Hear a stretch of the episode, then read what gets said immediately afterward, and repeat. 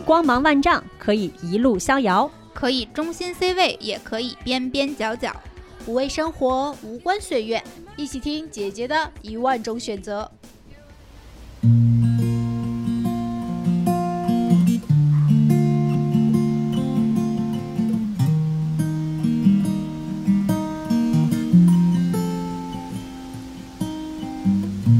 I walked across empty land. I knew the pathway like the back of my hand. I felt the earth. 大家好，欢迎收听本期的姐姐说，我是本期节目的主播小树。Hello，大家好，我是不太靠谱的主播上线穆老师。啊，我不知道大家在日常生活中，呃，会不会愿意多去关注我们身边的陌生人，以及是否对他们的故事，甚至包括对他们的心理、他们的感受有所好奇，或者换一个角度，我们有没有过经验，就是自己作为陌生人被他人倾听？我提到这个话题，其实有两个事儿挺触动我的。一个是最近人类学家向彪老师，呃，跟三联一起合作了一个项目，叫“你好，陌生人”。其中一个呃倡议就是，呃，提倡我们多去关注并且了解我们身边的陌生人。这个可能也是我们认识自己和了解世界的一种方式。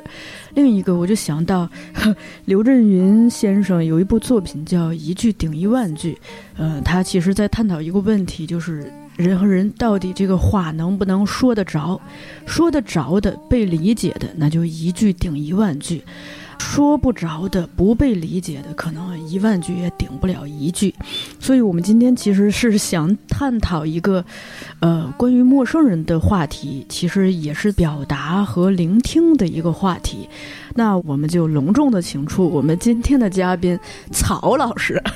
Hello，大家好，我是咖啡姐姐。小舒老师非常这个客气啊，叫我曹老师。嗯嗯，我姓曹，曹祝凡。哎，曹老师自己在疫情期间也是突发奇想，自己有一个很好的这个创意，并且很快的实施了它，就是从这个二零二一年七月开始，自己做了一个。和陌生人喝咖啡、倾听陌生人的事儿，这具体的还得请曹老师来讲讲，这个是一个什么样的项目？对，嗯、这个其实也说不上是一个项目，就是二零二一年，我记得是夏天嘛，七月份的时候，那天我就突然有一个念头，就觉得，嗯。那个时候疫情也就是时好时坏嘛，就当然大家很多工作都开展不了，其实很多地方也去不了，就突然想说，啊，是不是可以找一些人聊聊天，有一些想法或者有一些一些感受啊，可以去讲一讲，大家聊一聊。我也不知道为什么那个念头突然就蹦出来说，我是不是可以跟陌生人喝杯咖啡聊聊天？因为你不能干聊天，你还是得 得干点什么。但是他就止步于这儿了，也没有再往下想。过了一个礼拜，我呢去了青岛，跟我的一个领导，然后这个我先下楼吃的早餐，吃完了领导没下来，我就在那个早餐桌上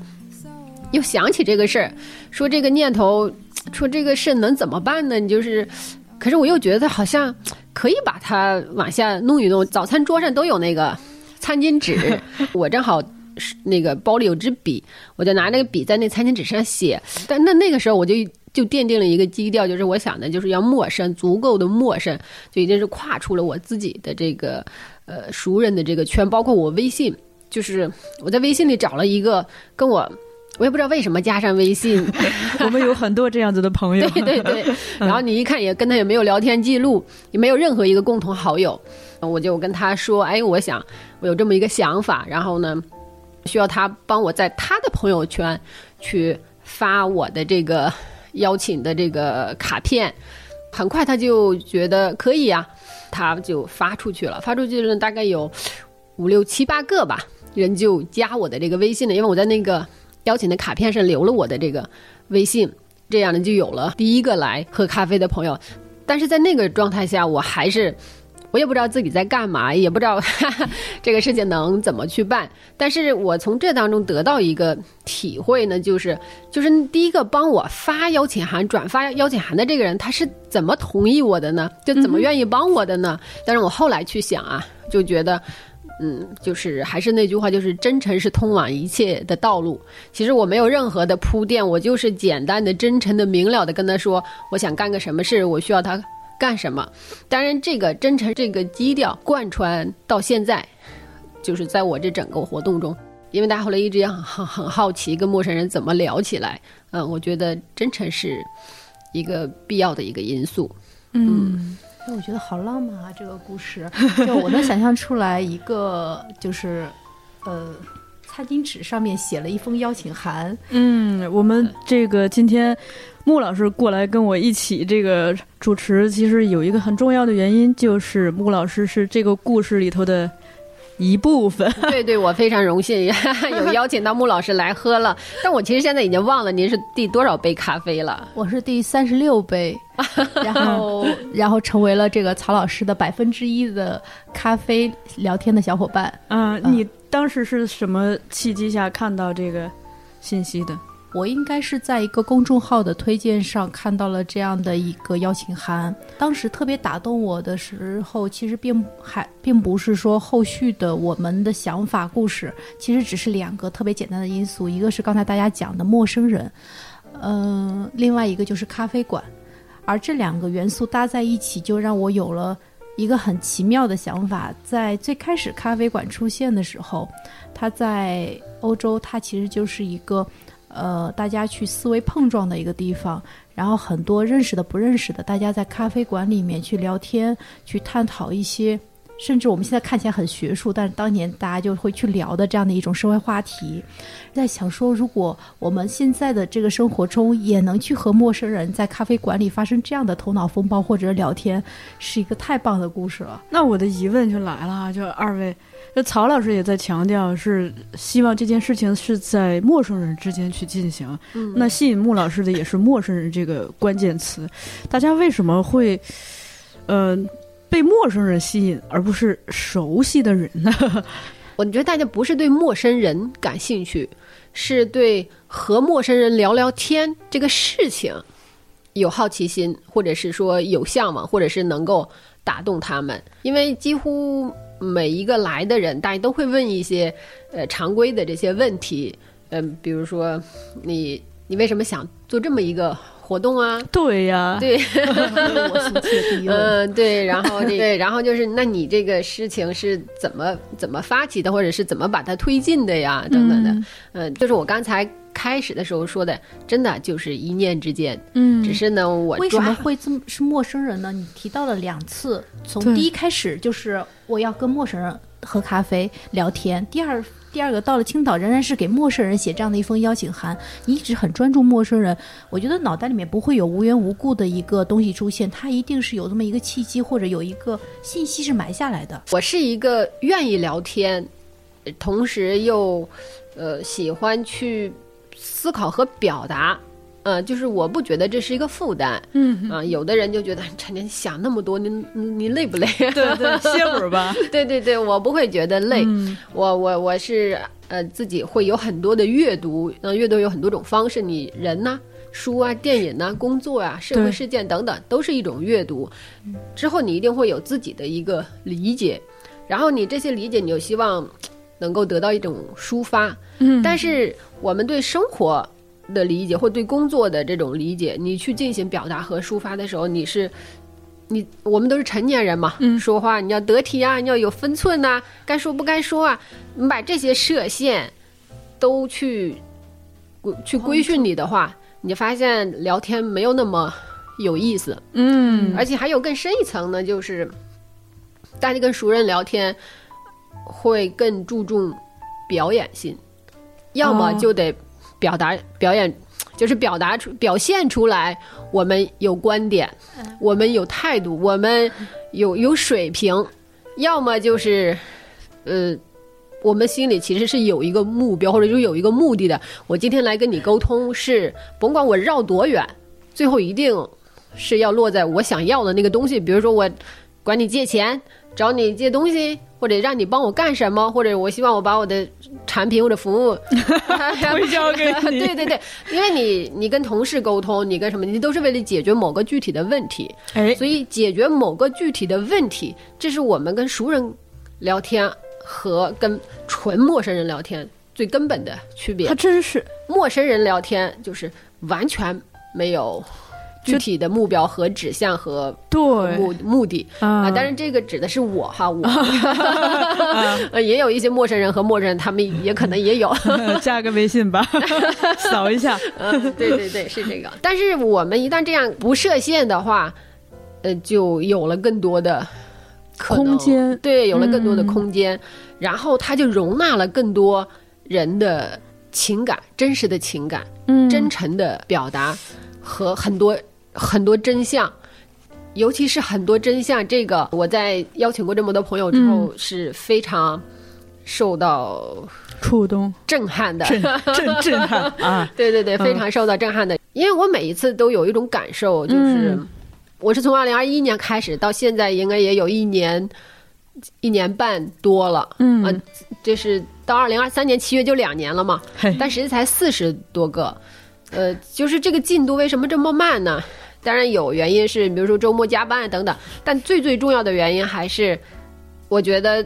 就是对我的消耗远比我想象中要大得多。嗯它这个消耗不是只说精力啊、时间啊等等这些，而是内容的消耗。这个就是那些真相、嗯那些真诚的交流，它的那个分量感，它会让人。我经常都有一种，因为每一个朋友聊天大家都聊三个半、四个小时，嗯，回到家我都有一种筋疲力尽的感觉。就当时在一个剧非常嗨的、非常兴奋、亢奋的一个状态聊得很好，但你回去之后就会觉得哇，就有一种、一种一种疲惫感。这是不是也证明，就是其实聆听是有时候比表达更难？也分熟人和陌生人。嗯如果是我们身边亲密的朋友，或者说你非常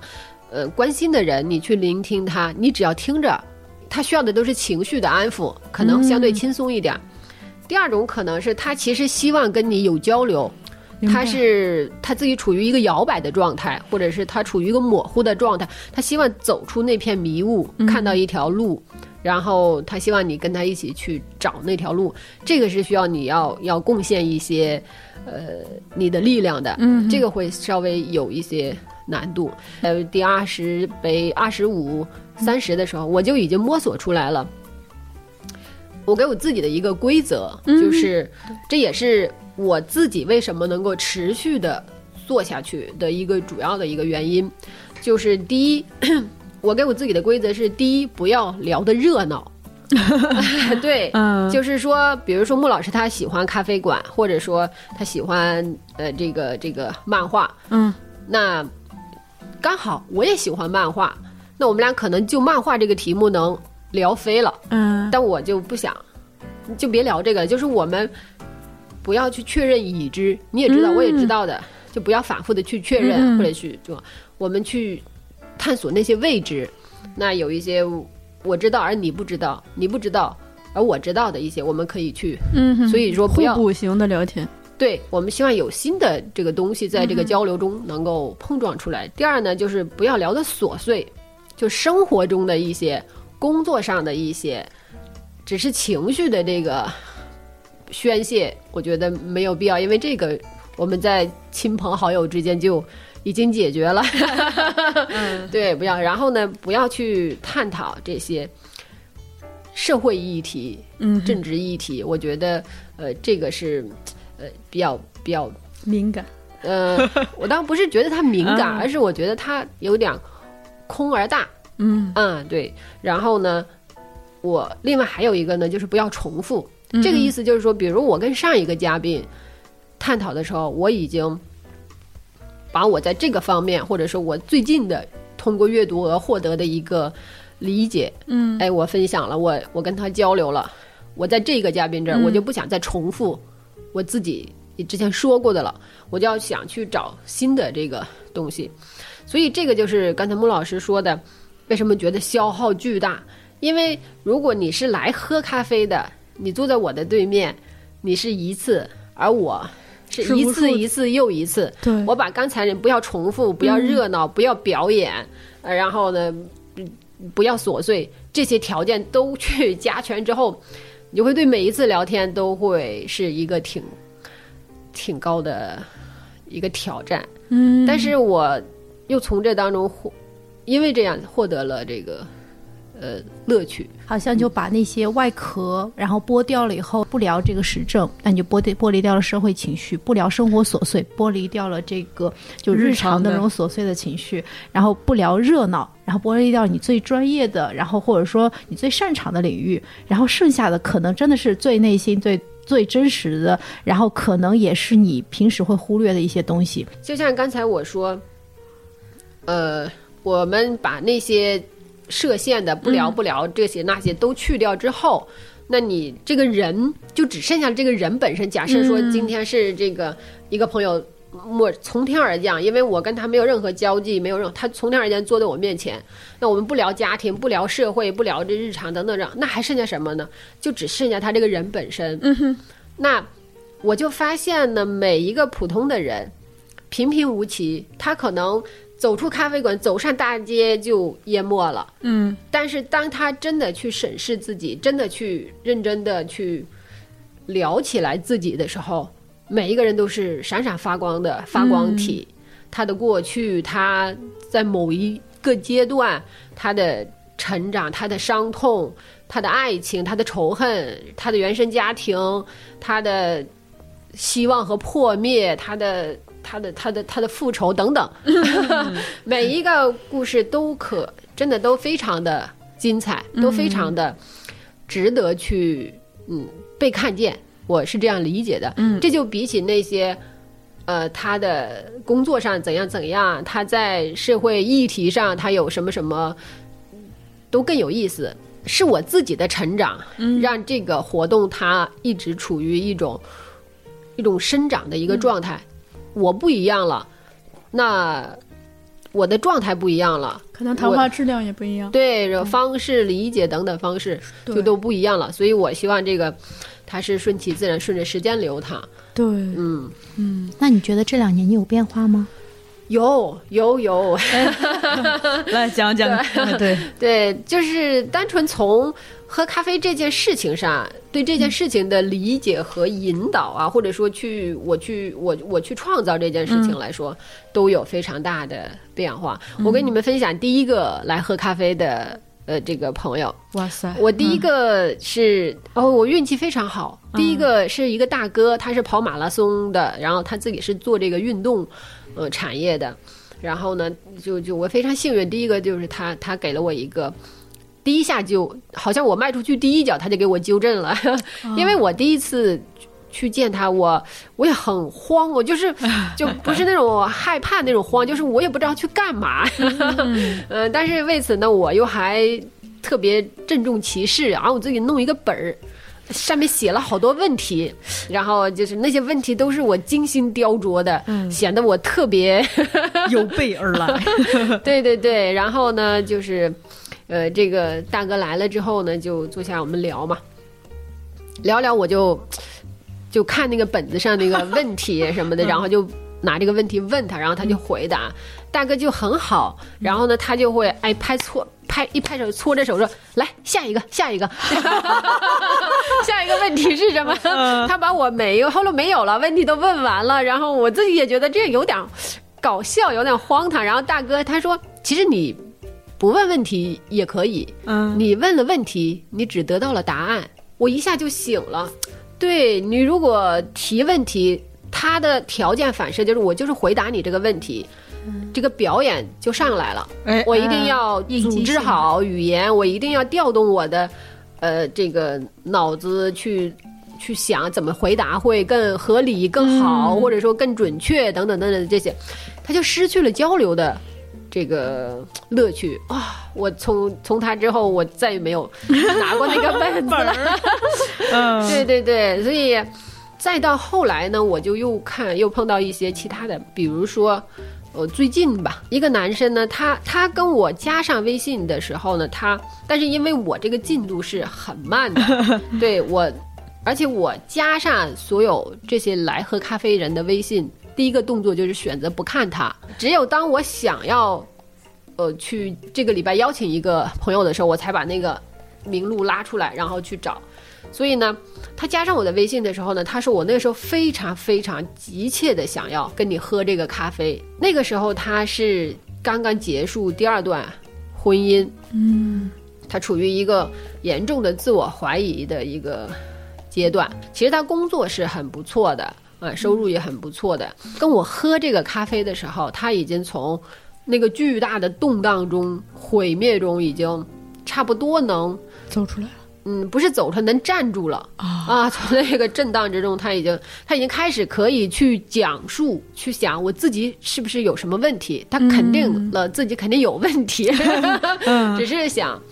到底是什么问题，以及为什么会出现这样的问题。而且他在当中自己感受到非常大的挫败感，嗯但是他不能跟父母说，他大概就是属于那种从小非常顺利，要什么求什么得什么。回去之后吧，他给我发了一个 一个微信，他知道聊天并不能解决什么，但是他感受到了呃一种力量。就是琐碎的生活可以继续，所以我从他的身上，从这个来喝咖啡的朋友，这个聊天的整个这个过程，我就得到一个，就是成年以后，我们从来不天真，总是有办法。对任何问题，我们总能有办法去解决。我们从来就不天真。我的这个事情和和陌生人喝咖啡这个事件，这个事情本身，它是一个天真的事情。你图什么呢？我什么也，我就图个开心。嗯你说我我最后得到什么呢？我也就得到这个开心，但它非常像一个成年人的一个一个天真的一个冒险的一个故事。然后你说有没有意义呢？我从这个男生身上看到了这件事情的价值和意义。其实每一个来喝咖啡的朋友，他们与其说是来见我，嗯其实都不如是来见他们自己。嗯他一定是在这个过程中，他看见他自己，就是那个电影《少年派》。嗯，对我后来觉得那个意境是非常像的。到底船上有没有那个老虎？到底那个老虎的存在是威胁还是是帮助？这个问题，很多人问我说：“那你做这有什么意思呢？” 我就发现这个答案它是变化的，基于我自己的呃成长。我自己的理解和这件事情它的发展变化，这个答案它是变化着的。呃，您刚刚也提到说，在这么多故事里头，其实让您感到震惊，有的时候，其实我也挺想听听这个震惊的 版本。嗯嗯，我第一次感受到陌生人可以坦诚到什么程度，就是他可以，就是那个真实的那个力量有多么，呃的震惊。有一个男生呢，他他来的时候，呃，他穿一个布鞋。就是老头鞋 啊，那种那种什么的，然后他坐下来之后呢，就开始聊天。我我记得那天是一个下午，应该是周末的下午吧，三四点钟开始下来就，呃，说就是嘉宾他的肯定比我紧张，因为我我我已经有很多次经验了嘛，嘉宾都是第一次来，呃，化解紧张的方式呢，就是他一定会一直说话。他说的那个风格呢，非常像领导发言，而且是大领导，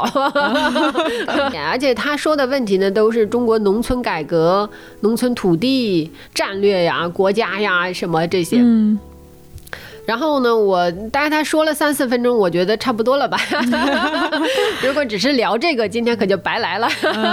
对，我就想要怎么样跟他，嗯，就是往往往下去聊啊，什么什么的。然后当然我就开始去，呃，从他的话题当中，从他说出来的这些内容当中抽一些，呃。线头出来，然后顺着就是我们往别的方向去探索、去聊什么什么的，就最后就聊到他的这个布鞋，他这个布鞋呢，他说八块钱买的，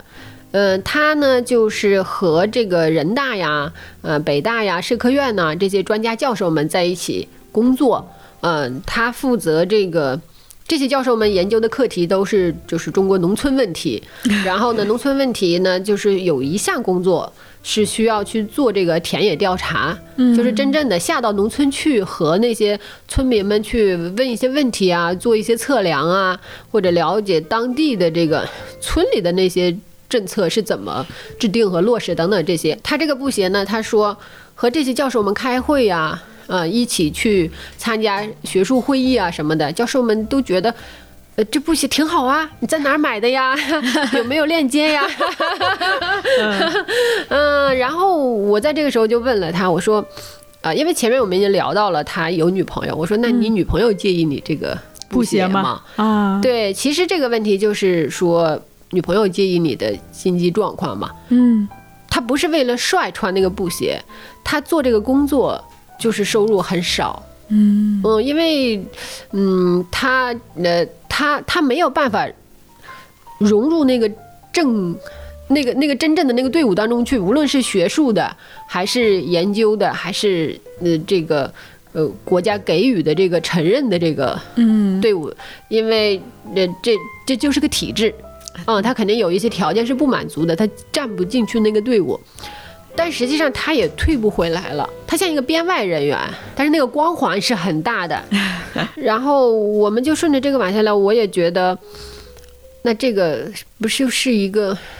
一个一个死结吗？那你要怎么、怎么怎么怎么办呢？对，怎么你怎么破这个呢？因为他说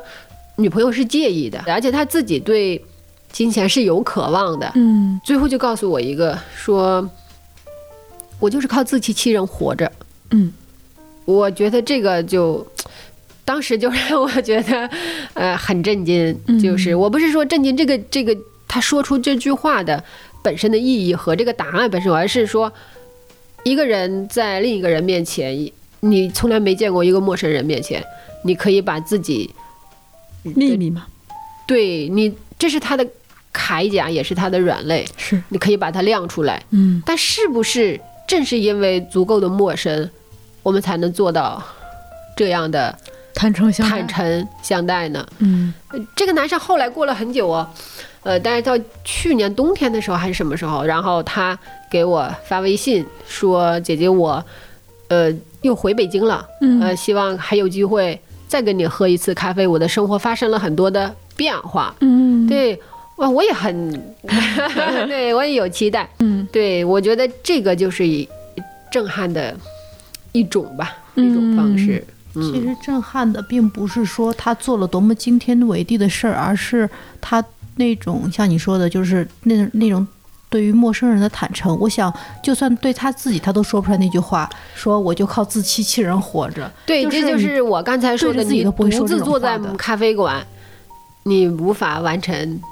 这样的一个，我有一天也有一个 非常浪漫的想法，就是这些我们放大到一个更大的一个宇宙观去看人类和人类，人和人是两个个体，非常渺小。那我们在这个大的这个宇宙的这个背景下，其实都是很孤独的。但是两个孤独的人，你除就是拆除掉呃一切的包装，一切的这个保护，嗯。就是单纯的人类嗯。和人类，因为自然万物还有很多其他的物种，它跟我们一样，但是因为我们两个是人类，我们两个可以坐在这里，我们两个可以这样坦诚的交流。它是一种思想上的拥抱，是一种精神上的一种依偎。是，是我可以告诉你我的伤痛，我可以告诉你我的恐惧是什么。我听了你的恐惧，我对你不会有任何的伤害，嗯不会有任何的别样的这个想法。嗯，我们就是两个人类在这里交流而已。就是狂风中，那个树叶，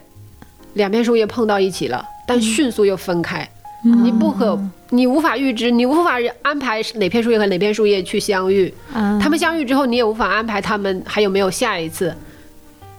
那有没有？也许有，也许没有，但就是无法安排的。它它这种短暂的碰撞，它就像风中的那个树叶嗯相碰撞一样，然后这各自又飘走了。你有自己的归处，这就是一场成年人的情绪漂流。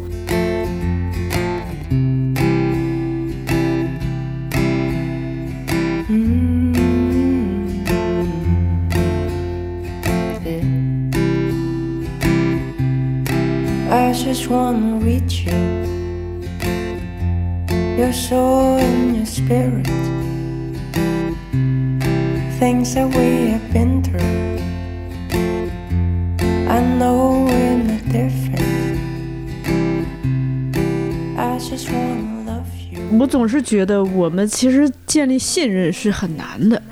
嗯，包括在陌生人之间，因为你需要在一个很短的时间内去建立这个信任。最开始也有人问我，但大概多数都是关心我的朋友 问：“那你安不安全？” 后来我发现了，其实我还好，来喝咖啡的朋友可能会想，不安全。对安不安全，所以我会选择不看他们的朋友圈。嗯但是我开放了我的朋友圈，就从我第一条朋友圈，我我我是二零一三年开始发朋友圈的，我就发了有十年了。这十年成长的这个，因为我那种属于记录式的朋友圈，生活上的就所有关于我的一切点滴都可以。这是一种诚意。我都是因为都是时间上都会选择是周末的下午，嗯嗯。嗯，两点三点，呃到六七点就呃结束了。嗯，但是这些都是表面的，核心的内容是说，就是这个事件，它是一个什么样的气质，嗯。它散发着一种什么样的气味，嗯。它是由我来主导的，就是我赋予了它什么样的气质，它什么样的气味，它就散发出去，它必然吸引嗯。什么样的人来。有一些人可能就觉得这是一个约朋友的一个什么一个一个活动，嗯嗯，然后是觉得能发展一些其他的关系的这种的，是相亲的。对，所以就是说，呃，我自己后来也发现，当我对这件事情是这样的态度去对待它，去呃呃不断的去灌溉它的时候，它散发出来的气质就是，呃，这就是来聊天。嗯所以我觉得这个事情安不安全是在于你心术正不正。嗯嗯嗯，我觉得 一定也有人，呃，有其他的想法，或者说也用这样的形式去实现了，或者是推进了其他的方式，这都是另外的，呃，就是每个人的主张不一样。嗯，呃，抛开这种安不安全哈，就陌生人之间，嗯、去真正的打开心房，特别是那个隐秘的角落嘛，啊，嗯那个社会铠甲的部分，可能对于很呃一些人吧，至少对于一些人，其实是一件很困难的事情，他会防备心很强。那这个地方我倒有一个不一样的想法。其实，在我们的社会角色中，我们会有比较强的防御心，不一定你去防御什么，但是在你的社会定位中，然后你要承担相应的责任，那么你。在这种抗压的过程中，你是会有这种社会抵御的状态的，但是反而面对陌生人，特别是就是这种大家能坐下来交流的时候的陌生人，反而你是不设防备的。不不不不，他他是这样，多样的。对，嗯我觉得是这样。就是我所有的这些方法论都是后来推出来的，并不是我一开始就，因为我一开始真的就是一个非常无聊的一个想法产生的。就是我为什么设那个些规则，嗯不要聊家庭的，不要聊社会的，不要聊那些。后来我发现这些都是人的警戒线，嗯我没有那个打探欲，就是我不去问你家里怎么怎么样，或者你这个人，或者你的这个，而且不去做任何的评判和嗯，断定。这很重要。对你，你做这个事情怎样怎样。我记得有一个女生呢，嗯、她来来了之后呢，就是那种很丧的女生。你一看他整个人就是阴沉沉的。他跟我讲说，他就是那种躺在床上就想啊，为什么别人都过得那么好？为什么那么有钱？为什么男朋友那么好？等等等。然后呢，就躺在床上想，他不动。他真想想，然后呢，他有一个室友，他有一个室友呢，嗯，可能也也也是很很沮丧的一个很 很低沉的一个状态，然后出了一个意外，大约是说半自主半意外的状态下，这个舍友就去世了，就走了，就是没有、没有没有实施这个积极的这个嗯。措施吧。然后呢，就这个室友的家里人就来帮助呃处理这些后面的事情，嗯然后这个女生就去就就帮忙嘛。她说她全程没有任何情绪，嗯没有什么害怕，嗯也没有什么难过。其实跟这个室友一起住一个房子里都好好几年，也没有别，她没有什么触动。说着说着这个一一我，她突然就沉默了一会儿，然后开始流泪，就不是那种没有声音的流泪，嗯就是从他沉默开始，我就已经意识到了，呃，我不要再说话了。他的那个思潮在翻涌，稍微过了一会儿，他告诉我说，我也不知道为什么我这么冷漠。嗯这是整个聊天的最核心的东西，也是给我非常大的震动的一个一个来一个朋友吧来喝的，就是他流泪不是因为死亡，不是因为失去，不是因为自己的没有行动力量，他是觉得自己为什么这么冷漠。他对这个东西感到了深深的恐惧。嗯他还很年轻，他肯定不到三十岁。嗯就是你会为自己感到害怕。嗯那你说陌生人之间的信任能到这个程度吗？我相信他可能没有，也许有，也许是没有对其他的人，他身边熟悉的人说起过他的这个恐惧。嗯，是他其实很害怕自己的这个冷漠，他觉得这个东西会吞噬了他，嗯会毁灭了他，然后他也不知道该如何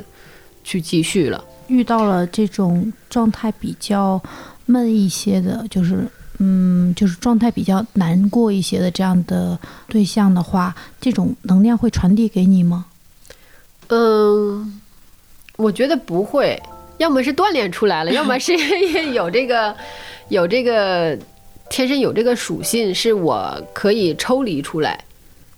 要不然我就做不成这件事儿，或者这件事情不会做的这么让我自己感到满足，以及能够。得到姐姐说的重视，他可能变成了一个更小的或者更更更更不值一提的一个事情，但是现在也不值一提啊，只是一个很愿意跟大家分享。嗯。但是他就是，嗯，如果我自己没有那种抽离出来的这个状态，是很难承接住对方的那些情绪的。嗯。如果我被他卷到一起去了，嗯。呃，无法完成一个好的聊天或者一个高频次的一个碰撞。对，是会不会在你后续的生活中就是带来更多的压力？压力没有但是 智慧确实带来了。嗯对每个人，其实因为，嗯，我可能倾向于去听到那些曲折的故事，或者说有转折，就是一定是有转折才能称之为故事。但实际上，就是大家各有各的问题，各有各的困境。如何去面对？如何去解决？你比如说刚才说有两次婚姻的那个男生、啊，他就是一个对人生没有任何防备和准备的人，那他他他是怎么站起来的？因为我自己有我自己的困境，我跟他们都不一样，但是我听到了足够多的解决的方法，或者说大家具体在面对这些困境的时候，呃的那种心态，我自己也变得辽阔了。嗯我觉得好多事情不用那么着急，或者说它解决不了，必然是解决不了，就是让我这个心态嗯，变得更好一些了。因为您现在已经是喝了四十四杯咖啡了，嗯见了四十四个人，咱们就把这个人物谱系都给它铺开来哈、其实我还蛮好奇，就是说您在这里头看到的一些所谓的共性，或者是可以提炼的一些东西。那有的人可能关心，就是我我怎么可以更有钱，或者是怎么可以在社会地位、身份上更提高。大家共同关心的表现上嗯是不一样，但是你最后归纳起来，人最关心的还是自己。对，嗯。就是自我的感受，嗯。呃无论是说情感对自己的冲击，嗯，还是说成长对自己的冲击，还是原生家庭对自己的冲击，都是因为对自己有巨大的冲击，他们想把这种所受到冲击时候的那个真实的那个感受，也许有的已经过去很久了，也许是一直持续的，也许是瞬间的，他都想表达出来，都想讲出来。他把它转化为，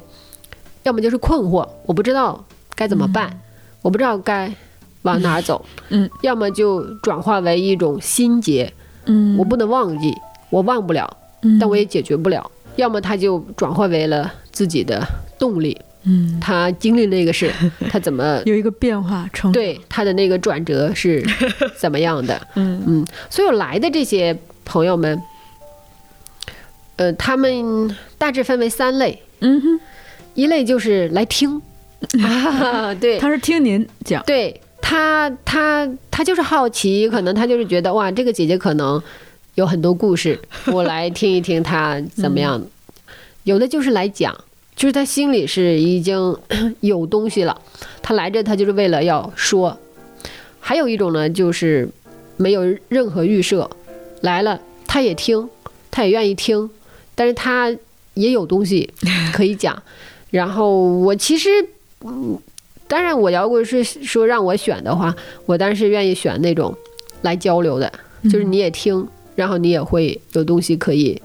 分享。嗯嗯，也大概是这样三类。但是不管是哪一类人，其实包括我自己也是，嗯人最终还是关心的是自自我的感受，嗯是因为我觉得这个恰恰就是我们在熟人的环境中不那么被重视的。你被重视的可能是作为妈妈这个角色，你做的够不够好，嗯够不够优秀，有没有什么差池？嗯你作为总经理，你作为一个会计，或者你作为一个一个朋友、一个合作伙伴，你觉得自己够不够格，能打多少分？嗯，这些都是答案，嗯，都是一个评判的一个标准。的，对，只有自我的那个感受，它是意义。其实首先忘掉我们自己的是自己，这个和陌生人喝咖啡这个事件，就是你被你的各种身份属性已经被包裹得非常严密了。嗯但那这当中到底还有没有我自己？嗯哼，我觉得就是刚才我说的，我们可能自己都少了一点主动性。就是在这个生活如此密不透风、如此琐碎又繁杂的这个一个包围圈之中，还有没有可能有一个地方是属于我自己？或者哪怕我只需要一个切口，让我出去，但我很快又回来。我该当妈妈还当妈妈，我该上班还上班。但有没有一个切口是我自己可以给它撕开，嗯我可以自由出入的？这个活动或者说这个事情，它大概是这样一个示范的作用，任何人都可以去做。你不一定喝咖啡，你喝茶、喝酒、干嘛吃麻辣烫都行。嗯我吃麻辣烫这创意也挺好。对，忽然间改成深夜食堂了。对你，你，但是你，比如我现在四十岁嘛，嗯我也有小孩，我也有工作，我也有巨大的这个呃这财财务上的压力、贷款等等这些，但是我为什么还要去做这件事情？我觉得这就是保留自我吧，或者是说我就是要。一定要在生活上保留一个我能够自由出入的切口，我是一个更好的我，嗯更完整的我，我可以更好的完成妈妈的角色、工作上的角色，呃，这个其他的朋友的这个角色。如果我自己已经非常的干瘪了，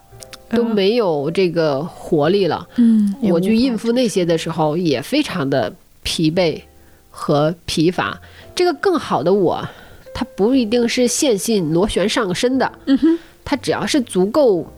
有意思和足够完整的属属于你自己的这个属性就可以。我觉得它这个东西，它是一个人的底色，嗯哼，在这个底色之上，我才是一个什么什么样的妈妈，一个什么什么样的同事，或者一个什么什么样的朋友。但是这些属性，孩子离开、长大了、走了，朋友分别了，或者甚至父母老去了、离去了，最后这些属性都剥离开了之后，还有没有我？我觉得那个底色就是我们最后的我。Getting to know all about you. Getting to like begin to hope you 觉得最开始好像大家在聊的时候是在聊生活出圈儿，生活出圈儿，我们大家去一个陌生的咖啡馆和陌生的人喝一杯咖啡，接着。曹老师刚开始说那个时候，他就是说说我希望和陌生人聊，其实是希望有那种就是和人之间的沟通，其实像是一种阅读的出圈，就是人和人的那种去阅读人这样的一本书，感觉像是阅读的出圈。然后刚在聊到那个的时候，好像就变成了一个自我的出圈，就是希望我自己能出来走一走，然后所有的东西感觉是在不断的去具象化的，对于自己来讲是一个不断自我认知和自我探索的过程。来参加的人，他们也是收获了一种对自我的一个重新的关照。对，我就觉得他们其实不是来看我，和不是 来见我，嗯。他们就是来见见他他们自己，嗯。呃只是自己独自一个人确实无法嗯。完成，嗯，就是就是人跟人的，呃，就是我们偶然相遇，我们聊一会儿天儿，然后各自回家，其实我近些年也有一个感受，正好跟您分享，就是呃，我是觉得我我们生活中的确是有很多人，嗯、就随着我们的身份的增多，比如说在家庭中的身份，在公司的身份，在社会上的身份这种增多，他有时候就是不同的角色。挤压到那个真实的我，其实有的时候真的是会越来越小，甚至是我们会忘记它的存在，而那个东西可能是最关乎我们切身感受的一个离我们最近的那个证明我们存在的那个那个那个那个灵魂啊。另外就是这种生活，其实也让我们很多人，其实，呃，我们说的意义化，可能其实就是就是这样吧，就你不知不觉中，其实你那个自我被挤压，然后人就会越来越像机器或工具人，嗯，然后我恰恰是这样一种情况，我就发现我们身边很多人，我自己的身边哈，其实我是觉得蛮缺乏一个表达自己感受的机会。也缺少一双倾听的耳朵。我有这个发现，是因为一个是我从我自己的亲戚，主要是长辈，比如说我的姨姨、舅舅，对，就是抓紧时间向我倾诉一些，在我看来就是很脆弱的时刻，而且那个东西，我猜想他未必会跟自己的妻子或孩子去讲，所以就觉得。我们这样子的，不管是就像您说的，不管喝咖啡也好，吃麻辣烫也好，就我们有机会去表达自己的感受，同时也能倾听别人的，其实是非常珍贵的事情。或许也有一个是时代的背景的因素，就是因为我是从二一年开始的嘛，嗯，就是跟随着疫情成长，跟随着疫情动荡，在这个阶段呢，我觉得这一场大的灾难对人的影响远远不止我们目前所理解和看到的，它对人的心灵、对人这个族群的这个伤害和这个影响之深刻，是我们现在你肯定无法去去描述和定义的。嗯但是我觉得肯定是发生了改变。嗯，大家对于，嗯、对于交流，对于精神上的那种拥抱，思想上的那种，嗯，那种流流动，嗯嗯，我觉得一定是产生了新的渴求。嗯哼嗯，我预想着今年就是四十四往后，比如嗯四十五或者是到六十这一个，会是一个新的阶段。这里面就有时代变化的背景嗯和我自己变化这双重因素的这个叠加。嗯那么来的嘉宾，他们也随着这个时代的动荡变化而有了新的这个变化。我不知道，也许再往后的这二十位可能会阳光一点，大家聊的东西开心一点。嗯嗯，因为前面的这些确实是很开心的少，或者是嗯。我自己主导了，就是没有聊那么多嗯。喜气洋洋的。嗯。嗯，大家我觉得，但是我很欣赏一种，就是那种，就是你面对生活有一种怒气冲冲的，呃，那种状态的朋友，有抗争精神。这个怒气冲冲是指，他自己是一个能量，一个迸迸发的一个状态，他就是 遇佛杀佛，什么问题我就是赶紧就动手就解决，然后我发现了我想要的，呃，我就敢要，我就敢去行动起来。往往是这样的人，他身上所产生的，呃，这个素材就更多样化。嗯，他因为他一定是碰撞更多，他也一定是这个自己的这个呃势能也更大。嗯，对。那说到这儿，我们也可以再跟大家说一声哈，我们这本期的节目文案里头可以附一下咱们曹老师的这啊，个，可以啊，欢迎大家来喝咖啡。但对是，嗯，到时候我给你留下我这个微信。嗯，对。大家就可以进入这个四十四之后的这个 序列，对对对，嗯。期待大家的故事。嗯，嗯拿着爱的号码牌。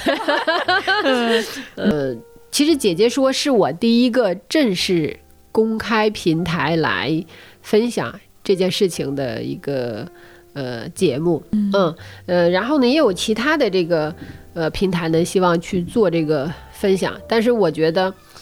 好像都不是我心中想要的分享那个点，就是对方提出来的那些，嗯。呃，但是姐姐说呢，是因为我跟木木老师交流的时候，哎，我觉得有一个点是非常打动我，就是希望更多的姐妹们能够通过我这个参考，知道我这个事情其实嗯不难，好操作，大家可以变换着形式也去开展。因为我还很受到鼓舞，有一个女生她。她其实没有来喝上咖啡，嗯因为时间的原因等等。然后呢，他大概也是受疫情的影响，就是比较艰难，然后是就是不知道是工作还是创业呀、等等，就打算要离开北京了，要去深圳重新开始。但深圳对他来说是还是非常呃新的，是一个完全陌生的一个地方，也没有嗯朋友、熟人什么的。然后呢，他就有给我发微信，他说：“姐姐，我已经离开北京了，到了深圳，我在这里用你的那个方式，呃，请陌生人喝咖啡，开始了在这里的新的生活。嗯我就觉得这是实实在在对一个人的帮助，就是因为我做过了，因为我做了那么多次，觉得没有问题，然后觉得这个事情是可执行的，嗯然后呢，让他也照着这个来做，这个事情对他来说的意义更实在，因为他要在那里一个陌生快速的开展他的生活，他要在那里去产生链接，他得嗯发出他的交流的信号，嗯让他能够稳稳稳住了，嗯然后去开始新的一段旅程，新的这个故事。我觉得这个就非常好。其实我也非常希望姐姐说的，喜欢姐姐说的朋友们，嗯，也可以去找到自己生活中的这样的一个小小的支点，嗯它可以让你自己站得高高的，看得远远的。好，那我们就先聊到这里。这个及时的戛然而止。呃，曹老师后边这个咖啡的故事，我们留一个悬念，好不好？嗯，所以今天也谢谢曹老师 信任我们姐姐说过来分享，好好好谢谢嗯谢谢小树老师、木木老师，嗯，然后。呃，希望一百杯结束的时候还有机会来回访 下对来跟大家做最后一个总结。这一百个朋友来过之后，嗯嗯，这个故事的大 ending 是怎样的？对对，也希望在这个下半场的故事里头有我们听众的故事。啊，好好好，嗯欢迎大家来喝咖啡。对，嗯，那我们拜拜，拜拜。谢谢大家。